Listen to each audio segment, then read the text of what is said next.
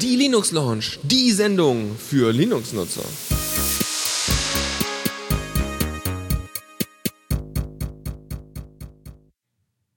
Ja, hallo, da bin ich mal, der Lukas, alleine diesmal. Und äh, ihr hört eine neue Ausgabe der Linux Lounge.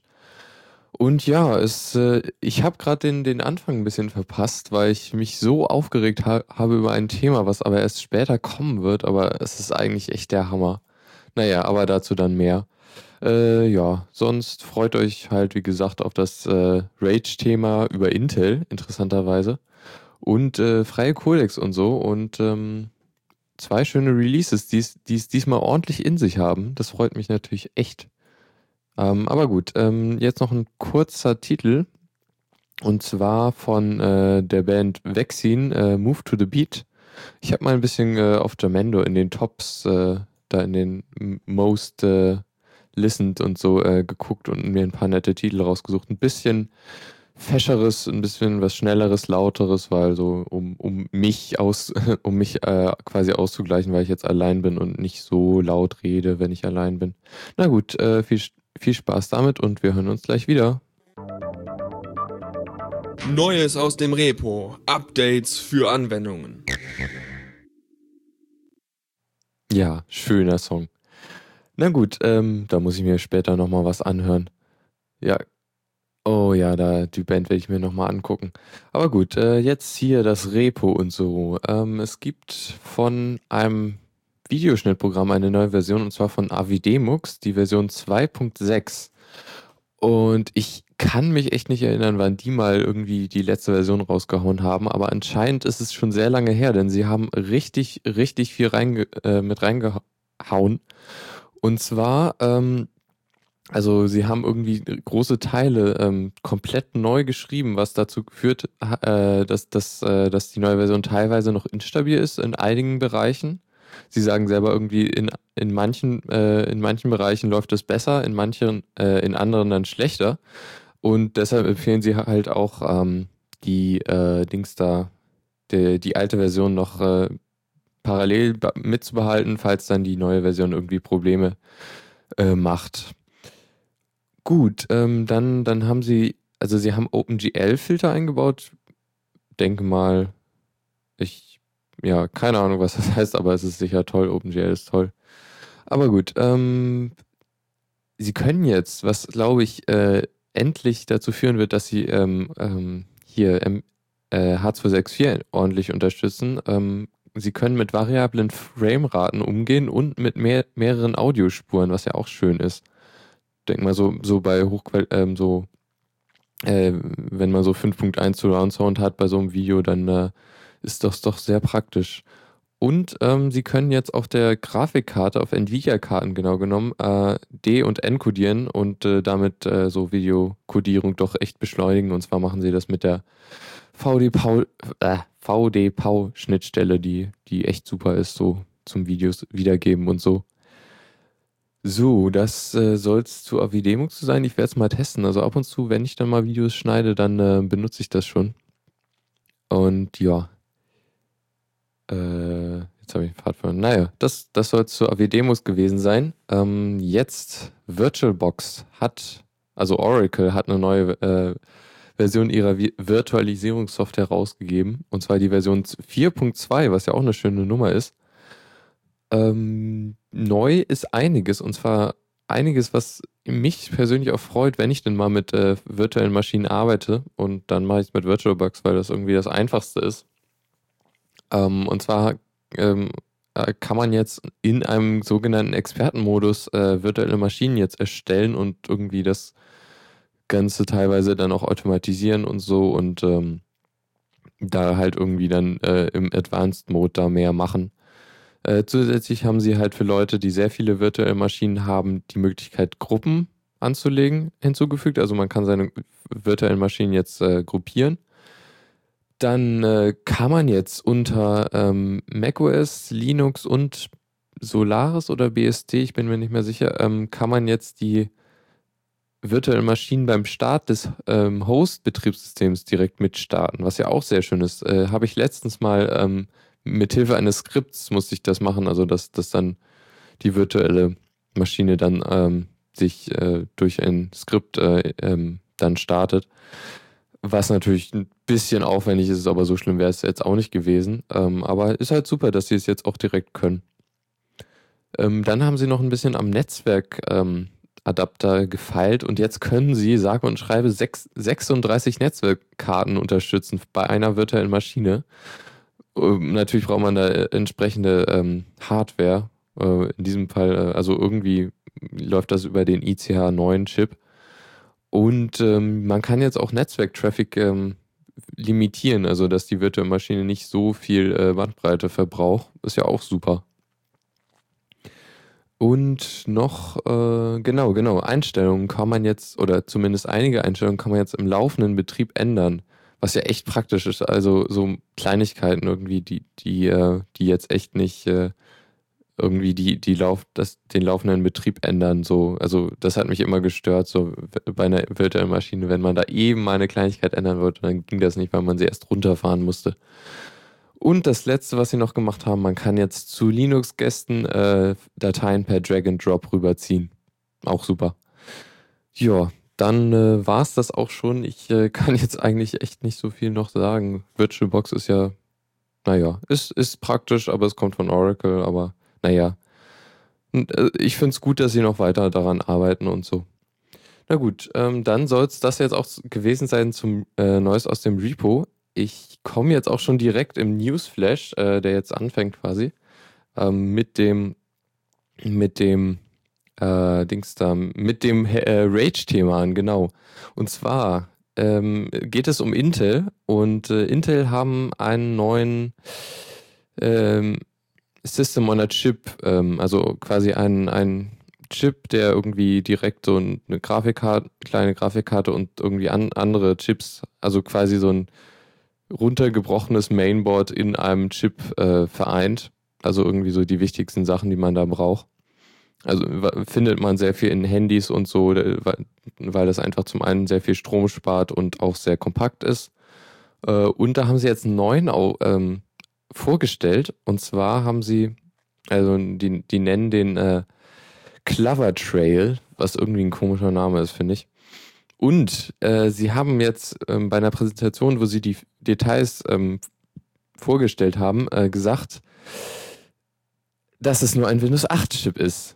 Was an sich schon mal eine sehr seltsame Form Formulierung ist. Ähm, Ah, naja, also sie sagen halt hier, Linux wird nicht drauf laufen, ist halt nur für Windows 8, was echt komisch ist, weil äh, Windows 8, also es ist nicht nur so, dass sie, dass sie ähm, sagen hier nur das eine Betriebssystem, sondern sie sagen nur eine Version dieses Betriebssystems, was ja echt einschränkend ist und irgendwie total seltsam. Ähm, ja, es hat sich dann auch irgendwie die Frage, also die Frage, die mir, die sich eigentlich stellt jetzt, ähm, ist, eigentlich ist es, es, es ist ja ein Atom-Chip. Heißt also, er benutzt immer noch die, ähm, ah, jetzt fällt es mir gerade nicht ein, ähm, die, die, ähm, die äh, Instructions, ähm, die, oh Mann, also die Instruktion, genau, das ist der deutsche Begriff. Hey, ähm, die Instruktion von dem äh, klassischen x86, also da, quasi das, was man auch in jedem, jedem Desktop-Rechner hat, ähm, wird äh, eingesetzt. Und ähm, das heißt also, der Vorteil daran ist halt äh, hier, ich kann ein Programm jetzt ohne es neu zu kompilieren auf so einem Chip laufen lassen. Was dann im Zweifel natürlich heißt, dass es langsamer läuft, aber äh, also man könnte es optimieren auf diesen Chip hinaus, aber es trotzdem, es läuft. Und auf so einem Chip hat man dann zwar irgendwie im Zweifel nicht so gut äh, optimierte Anwendungen, aber man hat wenigstens Anwendungen. Oder also das ist halt irgendwie die Problematik, man kann jetzt nicht einfach ein äh, Linux so nehmen, wie es ist und es auch, also vom x86 mit all den Programmen, die man hat und die auf dem äh, ARM-Chip laufen lassen. Die muss man halt äh, dann komplett neu kompilieren und alles. Äh, ja, wo, wo war ich jetzt? Irgendwie habe ich den Faden verloren. Naja, äh, die Frage ist jetzt halt, ist dieser Chip wirklich irgendwie, will Intel jetzt einfach nur nicht das äh, unterstützen? Oder, ähm, oder ist es halt so, dass, dass sie jetzt so viel geändert haben zum, zum normalen x86-Chip, dass, dass, dass es irgendwie schwer sein wird, selbst für die Com Community da irgendwie was zu reißen.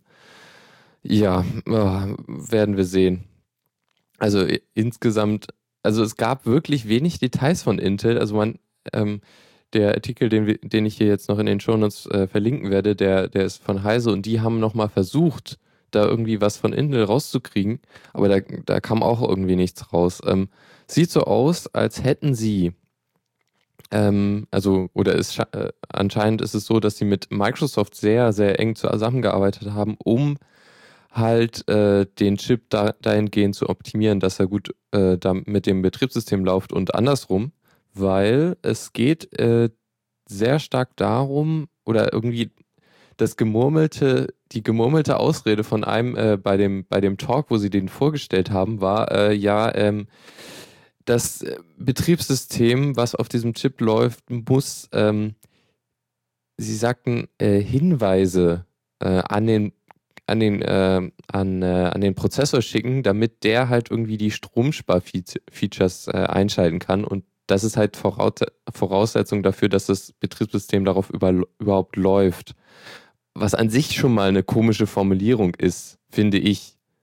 Ähm, und es, wenn es jetzt wirklich nur darum geht, hier ein paar äh, neue Kommandos an den Chip senden zu können, das, das, das, ist, äh, ähm, das ist schneller implementiert unter Linux, als die sagen, äh, läuft nicht unter Linux. Also wirklich mal.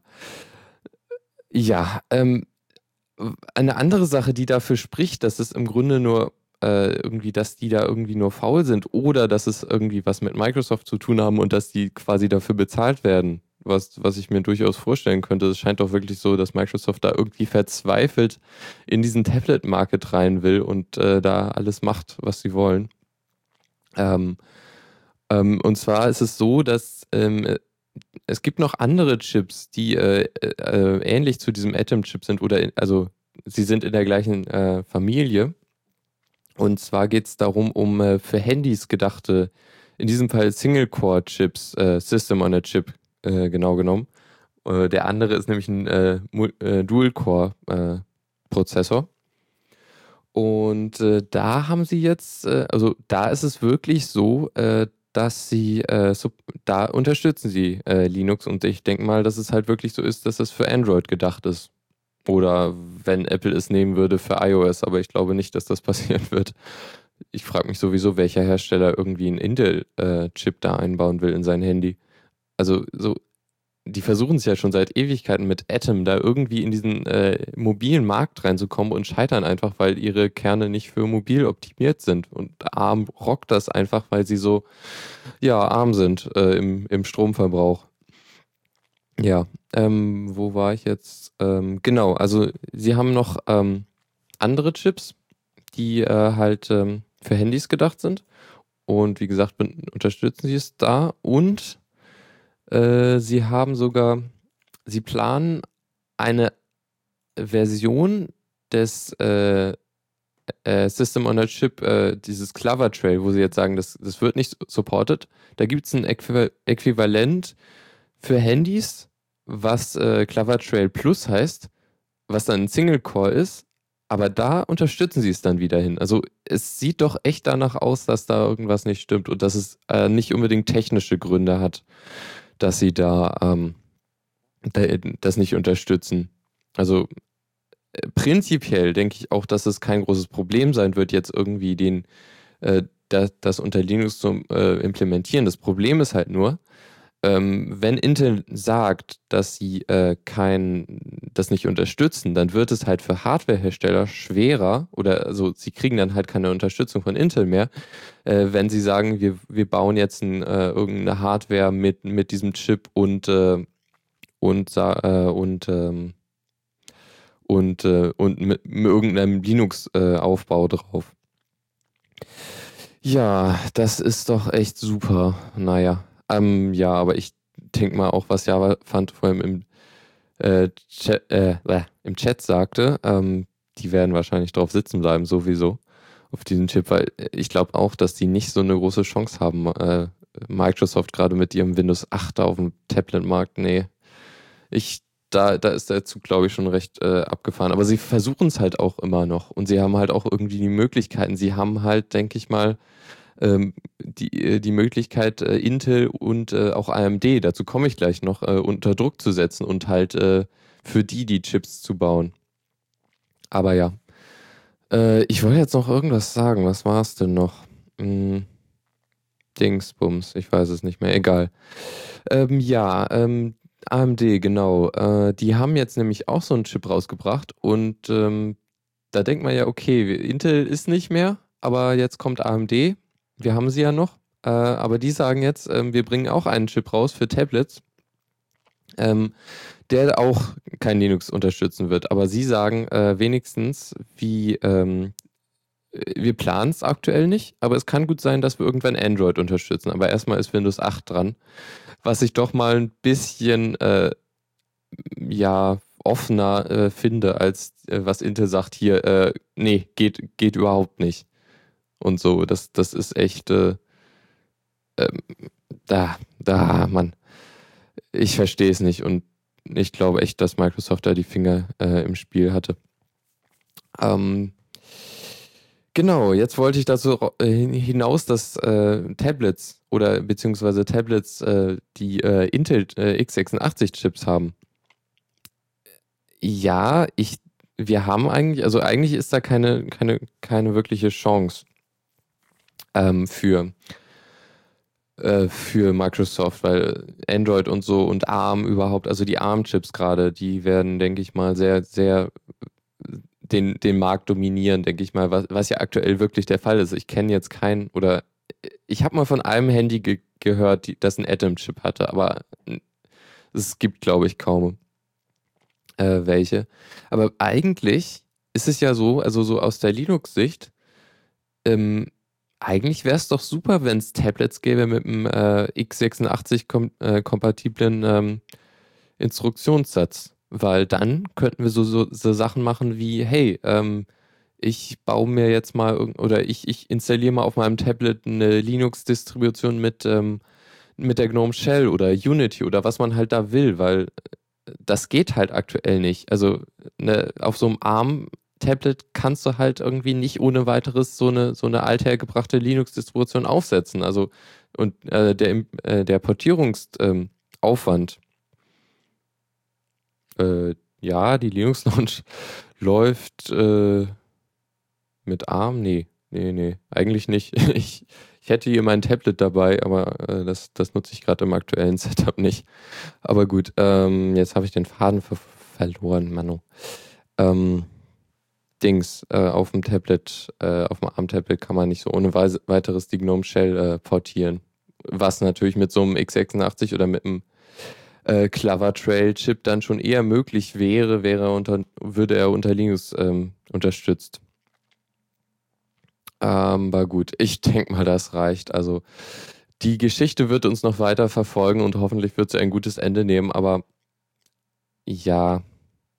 Ach, äh, genau, das WeTap, was ja, glaube ich, auch schon tot ist, ähm, das hatte ein Intel, das hatte einen x86-Chip, das weiß ich noch.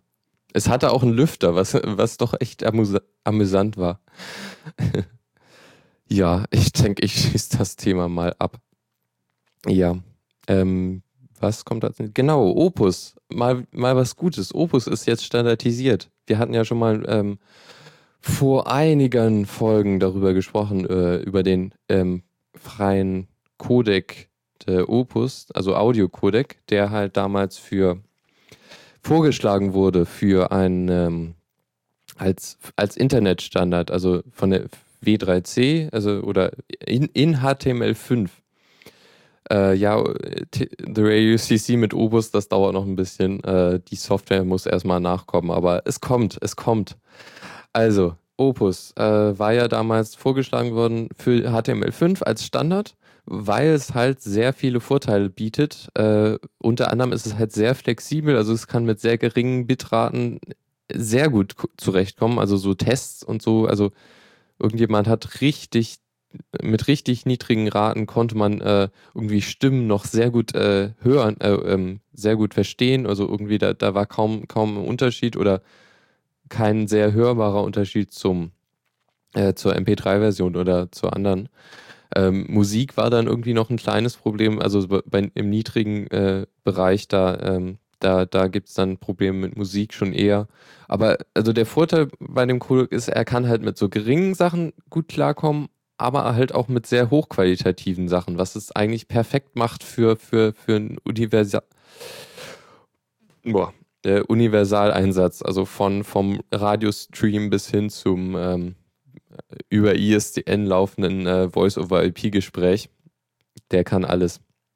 Was ich echt äh, schön finde. Und ähm, die Latenzen sind auch echt gering äh, und deshalb ist er echt interessant auch fürs Radio.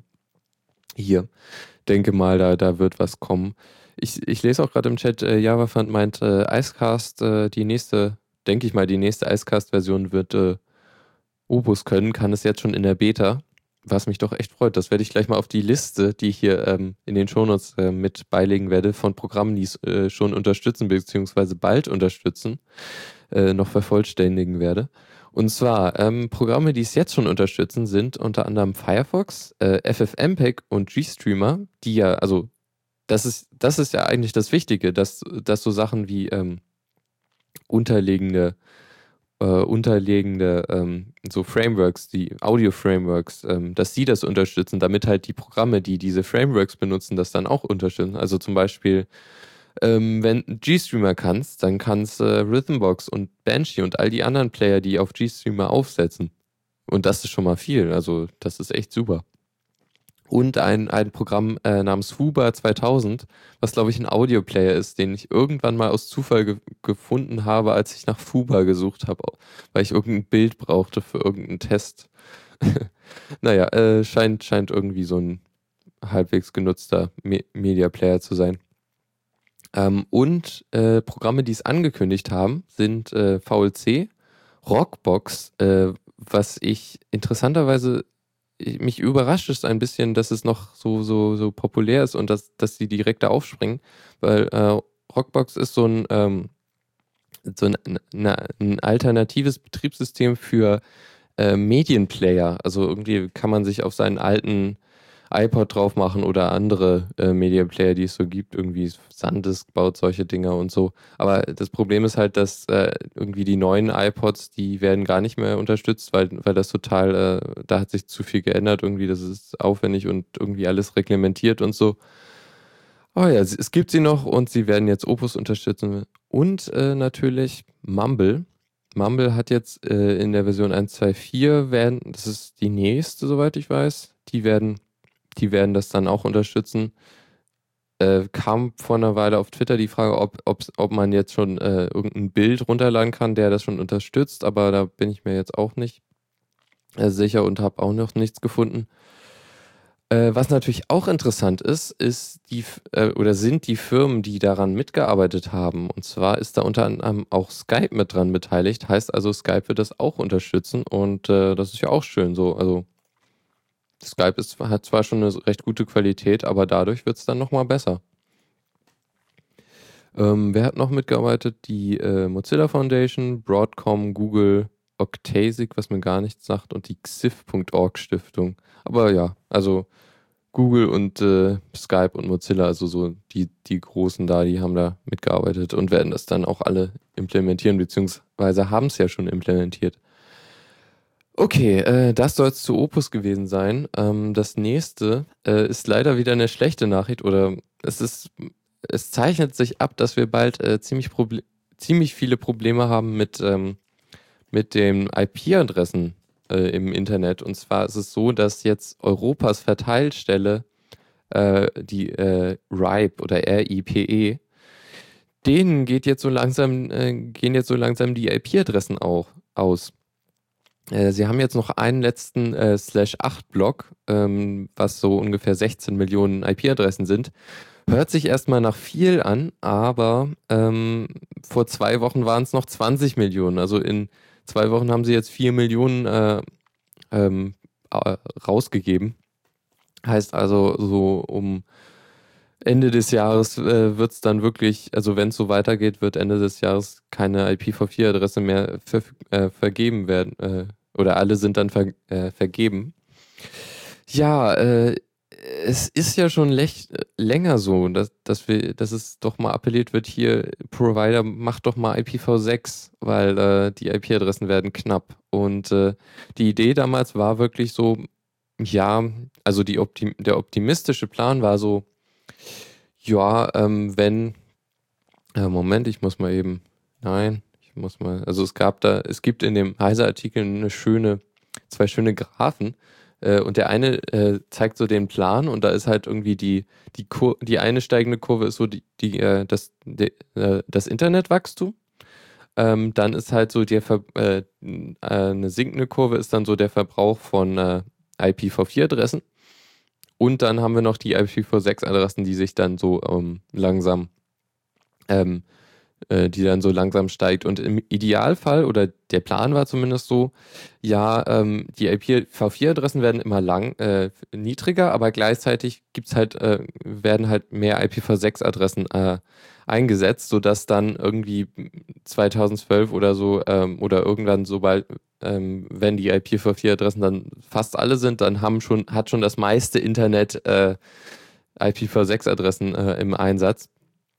Äh, die Realität sieht aber ganz anders aus. Ich, ich kann auch mal kurz die, den Link in den Chat posten, damit, damit ihr die, äh, die, ähm, die Graphen sehen könnt. Und zwar ist es so, dass in der Realität sieht es aus, die äh, IPv4-Adressen werden immer weniger und weniger. Äh, der Graph ist dann fast bei null bei 2012, also jetzt. Aber ähm, so bei 2010 äh, fängt erst so der Graph von, der, von den IPv6-Adressen zu, langsam zu steigen. Also äh, zu, äh, zu einer Zeit, wo er längst irgendwie 90 Prozent des Internet ab, Internets abdecken müsste, ist er irgendwie ganz niedrig. Und also es geht halt wirklich mit den IPv4-Adressen steil, relativ steil nach unten und sie sind dann einfach, äh, sind dann keine mehr da bald. Ja, äh, nicht so der Plan, also es war nicht so geplant. Und äh, das kann durchaus zu Problemen führen. Ähm, die, die Vergabestelle ist jetzt wirklich so, dass sie sagen, hier, es gibt nur noch so Häppchen äh, von äh, 1024 Adressen, aber auch nur, wenn die Provider schon angefangen haben, IPv6-Adressen äh, äh, zu verteilen. Ja, viel Spaß, wenn, wenn dann irgendwie das Internet nicht mehr geht, weil es keine Adressen mehr gibt. Also ich, das kann durchaus sein. Ähm, ich hoffe mal echt, dass jetzt die Provider da irgendwie mal in die Hufe kommen. Ähm, technisch sieht das ja eigentlich schon recht gut aus. Also so, ähm, so die, die neueren Fritzboxen können alle das und irgendwie Windows und Linux kann das schon länger. Windows hat, hat das irgendwie in der letzten Version mit, mit äh, äh, reingebracht und so. Also eigentlich geht's. Ne? Äh, müsste jetzt nur noch mal irgendwie äh, äh, verteilt und eingerichtet werden und so. Ähm, zu dem Thema, äh, zur, also wer sich irgendwie mal jetzt noch gar nicht mit so ähm, Netzwerkprotokollen und so auseinandergesetzt hat, dem empfehle ich ein, das Chaos, äh, das CAE zu äh, IPv4. Und wer jetzt noch mehr über ähm, IPv6 rausfinden möchte, dem empfehle ich das aktuelle CAE, äh, die Nummer 197 äh, zum Thema IPv6 was habe ich noch nicht angehört, aber ich kann mir gut vorstellen, dass es sehr informativ sein wird. Ähm, Dauer 3 Stunden 50 Minuten, also viel Spaß damit. Aber ich denke mal, äh, wer, wer, da Interesse hat, der kann sich das gut anhören. Die CS sind da immer sehr informativ. Ja gut, ähm, die Links äh, zu den beiden kommen dann ähm, in die Show Notes. Gut, dann war das das Thema. Ähm, jetzt gibt es noch eine relativ schlechte Nachricht. Ähm, hier, Motorola hat oder Apple hat mal wieder Motorola verklagt, diesmal aber in Deutschland. Und Apple hat gewonnen. Ähm, insgesamt ist das jetzt nicht so wild, weil es geht um ein relativ banales Patent oder irgendwie eigentlich, es ist echt ein schwachsinnig, schwachsinniges Patent, aber ja, wer, Apple hat es halt auch in Deutschland oder in Europa. Und zwar geht es um den sogenannten Overscrolling-Effekt. Und das ist halt der Effekt, wenn man irgendeinen Inhalt, also eine Liste oder irgendwas anderes, ähm, wenn man da an, ans Ende kommt und dann weiter scrollt, dann ähm, zieht, äh, dann, dann geht der Inhalt so nach oben, dahinter ist so irgendwie grau oder so und ähm, der, der, der ähm, Dings dann, der, der springt dann zurück an Anfang, so, so ein Gummibandeffekt ist das. Und ja, dafür hat Apple ein Patent und ähm, Motorola hat das, obwohl es nicht in, ähm, nicht in Android ist, also Android wäre davon nicht betroffen, also, aber Motorola hat das halt selber ähm, äh, implementiert. Ähm, ja, und ähm, jetzt haben sie halt, äh, könnte Apple 25 Millionen Euro zahlen, äh, dann würden die entsprechenden Geräte nicht mehr verkauft werden. Unter anderem das Motorola Zoom, was mich ein bisschen verwundert, weil in dem, äh, in der Version, in der ich es habe, ich kriege auch irgendwie die Updates von Motorola, äh, da ist der, dieser Effekt, der auch im normalen äh, Android drin ist. Also dass, dass er nicht überzieht, sondern dass das nur so leuchtet, wenn man das äh, strapaziert. Also, und ich denke mal nicht, dass das damit gemeint ist mit der Verletzung. Also wundert mich schon ein bisschen, dass das nicht dabei ist bei mir. Aber Motorola kann auch ähm, alternativ oder sie können verhindern, dass ähm, Apple äh, das Ver Verkaufsstopp, den Verkaufsstopp da erwirkt, ähm, indem sie halt die Software updaten und das äh, wegpatchen ja, ich denke mal, das werden sie machen und das ist halb so wild eigentlich. Ähm, das ist übrigens auch eins der Patente, die Samsung da in dem großen Patentstreit da äh, verletzt hat. Nur so mal am Rande. Gut, ähm, dann gibt es noch ein kleines Thema oder eine interessante Sache, die ich, äh, wie ich fand. Und zwar gibt es einen, jemand hat einen Raspberry Pi Supercomputer gebaut. Und zwar hat er 64 äh, Pis genommen die mittels Lego äh, zusammengebaut äh, und dann halt äh, miteinander verbunden via ähm, Ethernet-Kabel und dann halt so ein, so ein ähm, MPI-Protokoll genommen, also das Message Passing Interface, mit dem dann über Ethernet die Kommunikation zwischen den einzelnen Pieces ist, die dann halt wie ein, quasi wie ein, ein riesiger Supercomputer oder ein relativ großer Supercomputer fungieren. Insgesamt hat das Ding 1 Terabyte Speicher, 16 Gigabyte RAM äh, und nutzt gerade mal 13 Ampere. Was schon, äh, ja, das ist nicht so viel für so einen großen P Rechner. Äh, das hat natürlich auch einiges gekostet, also insgesamt 5000 Dollar. Aber ja, für einen Computer, der, denke ich mal, relativ. Also das Problem ist halt, ähm, dass äh, hier die die Kommunikation zwischen den Geräten ist natürlich, äh, also die Latenz dadurch, ähm, dadurch verringert sich natürlich die äh, Produktivität oder die Eff äh, Effizienz, der, mit, der, mit der dieser Supercomputer rechnen kann. Aber natürlich ist es relativ günstig für so einen Computer. Ja gut, äh, das noch am Rande erwähnt zum Pi. Ich werde jetzt auch noch mal eine kurze Pause machen, weil das war doch etwas viel Gelaber. Und zwar gibt es jetzt den, weil, weil er so schön ist und ich le ihn letztes, letztes Mal schon gespielt habe, ähm, den Dragon Tales Remix von Butterfly Tea. Immer wieder schön. Also dann, ähm, wir hören uns dann gleich wieder. Zockerecke. Spielen unter Linux. Und da bin ich wieder ganz allein und so. Ähm, ja, Zockerecke, genau. Da waren wir, genau. Ähm, ja, es gibt ein schönes Spiel oder ein äh, Spiel, was, was äh, mir der Java Fund schon vor längerem empfohlen hatte. Äh, und zwar geht es um ein, ähm, es geht um Diaspora Shattered Ar Armistice. Ähm, ein, das wollte ich nochmal nachgucken. Also ist es jetzt ein Fanmade-Spiel oder ein äh, offizielles Spiel? Äh, es geht halt, äh, oder es spielt im ähm, Battlestar Galactica äh, Universum. Ähm, wurde vier Jahre lang entwickelt, was schon, ja, ist schon eine, eine, beachtliche Zeit, aber eigentlich sowas übliches für, für, für, für ein größeres äh, PC-Spiel. Ähm, und es, ähm, äh, äh, nee, ah ja, also es ist ein Open Source Spiel, äh, kostenlos und alles. Also denke ich mal doch eher ein Fanmade-Spiel. Ähm, das Ganze basiert auf der Dings Engine, auf der Free Space 2 Open Engine. Und ähm, anscheinend gibt es noch keinen wirklichen Linux-Patch, aber äh, soweit ich weiß, läuft es unter Linux. Konnte es jetzt noch nicht so ausprobieren, weil ich die äh, Zeit fürs ähm, Kompilieren nicht gefunden habe. Aber gut. Ähm, es geht, also es ist so ein, so ein ähm, ja, quasi äh, Weltraum-Shooter. Äh, also man fliegt mit so, so, so einem kleinen Raumschiff rum und ähm, äh, kämpft gegen andere Raumschiffe und so. Und äh, was sehr beeindruckend ist, es gibt an einerseits einen eigenen ähm, kompletten Soundtrack, äh, der von der Serie inspiriert wurde. Und äh, das Ganze ist ähm, synchronisiert, also alle Dialoge sind gesprochen, äh, komplett eingesprochen. Das, das, was schon echt für so ein Spiel ziemlich beeindruckend ist. Äh, was, also sowas, sowas ähm, fügt natürlich sehr viel Mühen hinzu.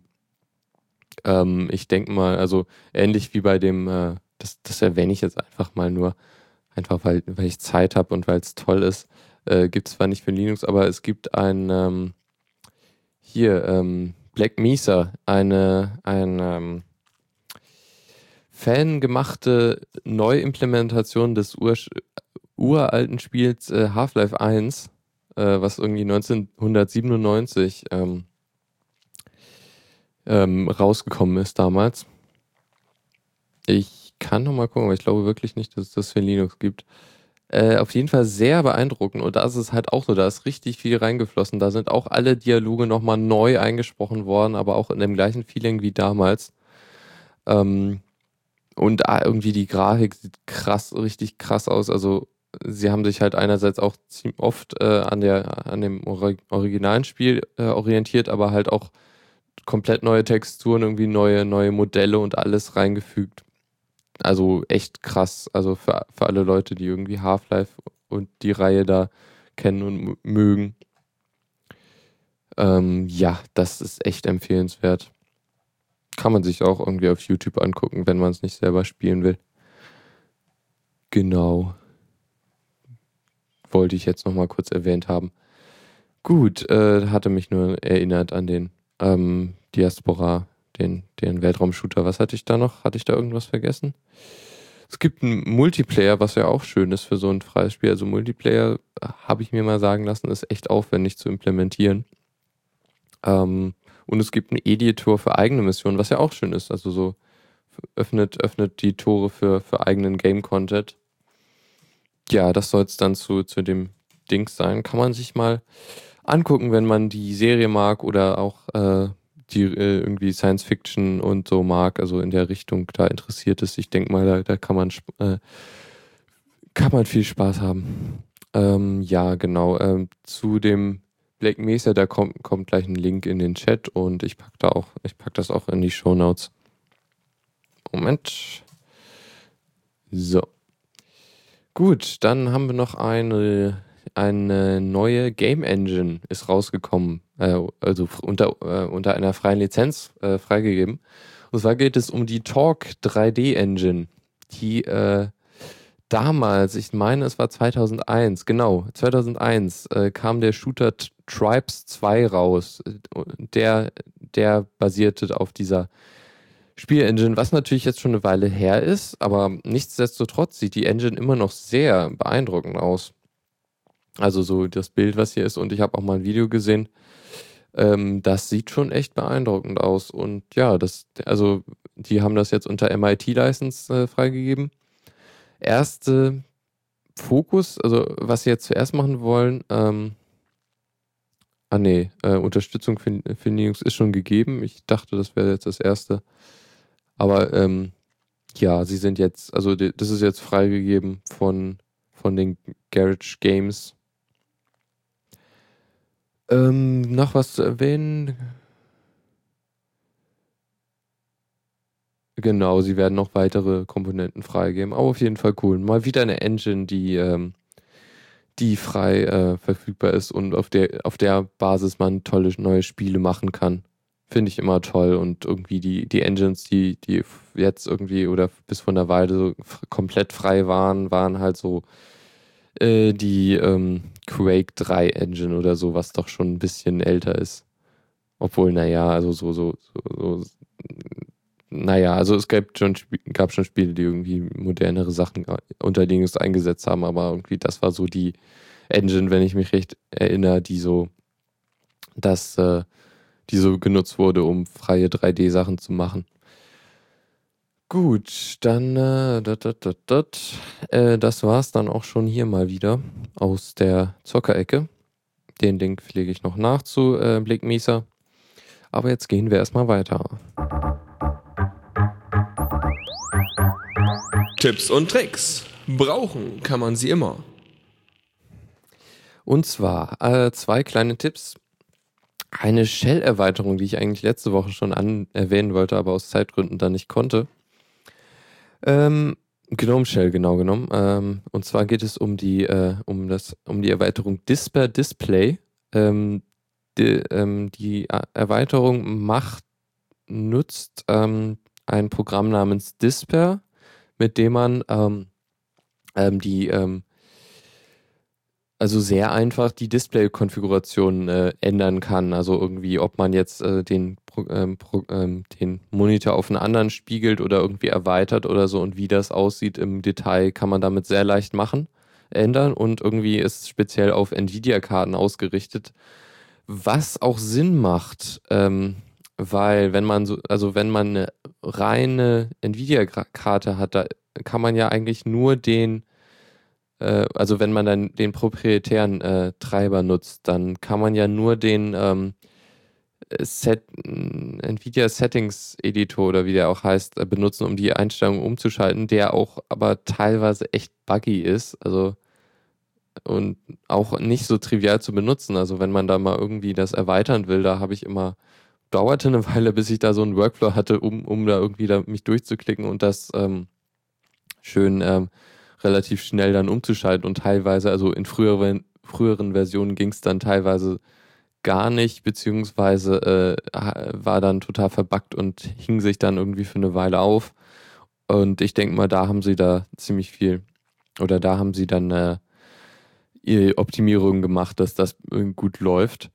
Um, ähm, und diese Shell-Erweiterung Dis Display Display, äh, packt jetzt so ein einfaches kleines Symbol oben rechts äh, neben die Uhr oder neben die anderen Symbole im rechten äh, Rand der Shell und bietet ein sehr simples, wirklich simples Dropdown-Menü, in dem man sagen kann, hier ähm, nur auf diesem Display, das hier ist der Haupt, äh, das Hauptdisplay oder das sekundäre Display.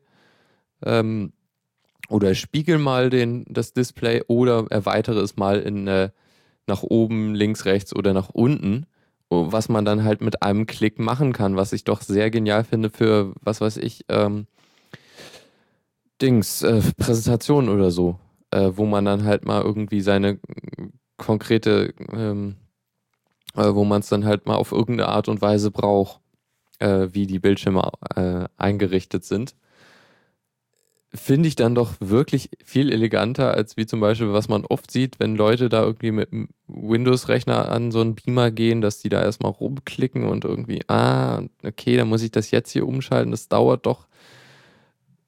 Zwei Klicks reichen, finde ich. Also zwei Klicks reichen wirklich, um äh, den äh, externen Monitor zu aktivieren. Da, da, da, das ist doch echt schön. Genau, äh, ja, kann man sich mal an, äh, angucken. Ist halt auf ähm, der GNOME, auf dieser Seite, wo, wo die Add-ons sind. Da kann man sich das mit einem Klick installieren. Man braucht natürlich vorher noch das Programm Disper, was man sich aber auch sehr leicht installieren kann, ist, glaube ich, äh, unter Arch im AOR, aber unter Ubuntu kann man sich direkt installieren. Also sehr leicht zu machen. Okay, äh, dann habe ich noch ein Programm. Nachdem ich doch etwas länger gesucht habe und ich freue mich echt, dass ich das gefunden habe, weil es geht um äh, ein Programm, um PDFs äh, zu verwalten und konkret halt irgendwie äh, zu splitten oder zu verbinden, also irgendwie me mehrere Dokumente in ein PDF zu vereinen oder irgendwie einzelne Seiten rauszuholen oder so. Und das Programm nennt sich äh, PDF-SAM, was für PDF Split and Merge steht, ist ein in, äh, ja, ich glaube, es ist eigentlich so, äh, es hat so eine sehr starke Windows-Optik oder Qt, ist das Qt? Ich weiß es nicht. Also sieht nicht so äh, Linux-nativ aus, äh, wenn man, also so mit den Rändern von, von, von, der, äh, von Unity. Aber ja, es, es macht das, was man will und das ist echt genial. Also wirklich, man braucht, also ist ja eigentlich egal, was es sonst noch kann. Hauptsache, es kann PDFs äh, trennen und so. Das ähm, finde ich, das freut mich echt, weil irgendwie hatte ich dafür kein wirkliches Tool, um das unter Linux zu machen. Bis von, bis ich es halt gefunden habe. Ja, äh, oder irgendwie Web-Services hatte ich da mal getestet, aber es ist auch doof, seine Dateien dann hochzuladen. Ja, das, das ganze Ding ist ziemlich, ähm, kann ziemlich viel. Es äh, gibt auch irgendwie eine Enhanced-Version. Äh, wenn man die irgendwie als Binary runterladen will, dann muss, muss man eine kleine Spende machen für, zu, für den Entwickler und so. Aber es ist alles frei, äh, also Open Source. Konkret unter, na na, ist ein Java-Programm. Es steht unter, äh, steht hier nicht, egal. Also es ist eine unterfreie Lizenz und äh, genau, das war das. Das ist die, ähm, das ist GWT, glaube ich. Also die, das äh, GUI-Toolkit von Java. Deshalb, also macht ja auch Sinn, weil Java und so sieht aber echt nicht so schön aus, muss ich sagen. Naja, aber es ist äh, einsatzfähig und so. Äh, genau, ah ja, und äh, die Sache mit dem, mit dem, äh, also man kriegt halt eine Echse, wenn man, äh, wenn man was ähm, spendet, aber eigentlich muss man das nicht, Java muss man ja auch wirklich nicht groß kompilieren. Okay, ähm, dann äh, soll es das auch mal gewesen sein. Ich habe jetzt, naja, ich habe doch die gute Stunde voll gelabert. Was hätte ich jetzt nicht gedacht. Ich hätte, ich hätte gedacht, ich würde ein bisschen weniger brauchen. Ähm, ja, dann wäre es das auch mit der Linux Lounge für diese Woche. Äh, nächste Woche mache ich dann wieder mit Dennis zusammen. Mal gucken, äh, Fabian ist ja gerade sehr beschäftigt, also, aber äh, scheint auch irgendwann ist das auch vorbei. Dann hat er hoffentlich wieder Zeit und vielleicht auch Lust, hier wieder mitzumachen. Aber gut, ähm, dann äh, sage ich einfach mal Tschüss und äh, jetzt kommt noch ein äh,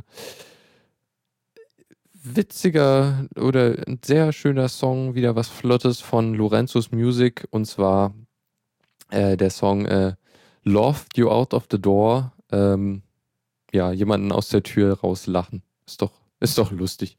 Naja, äh, hört es euch einfach an, finde ich sehr nett.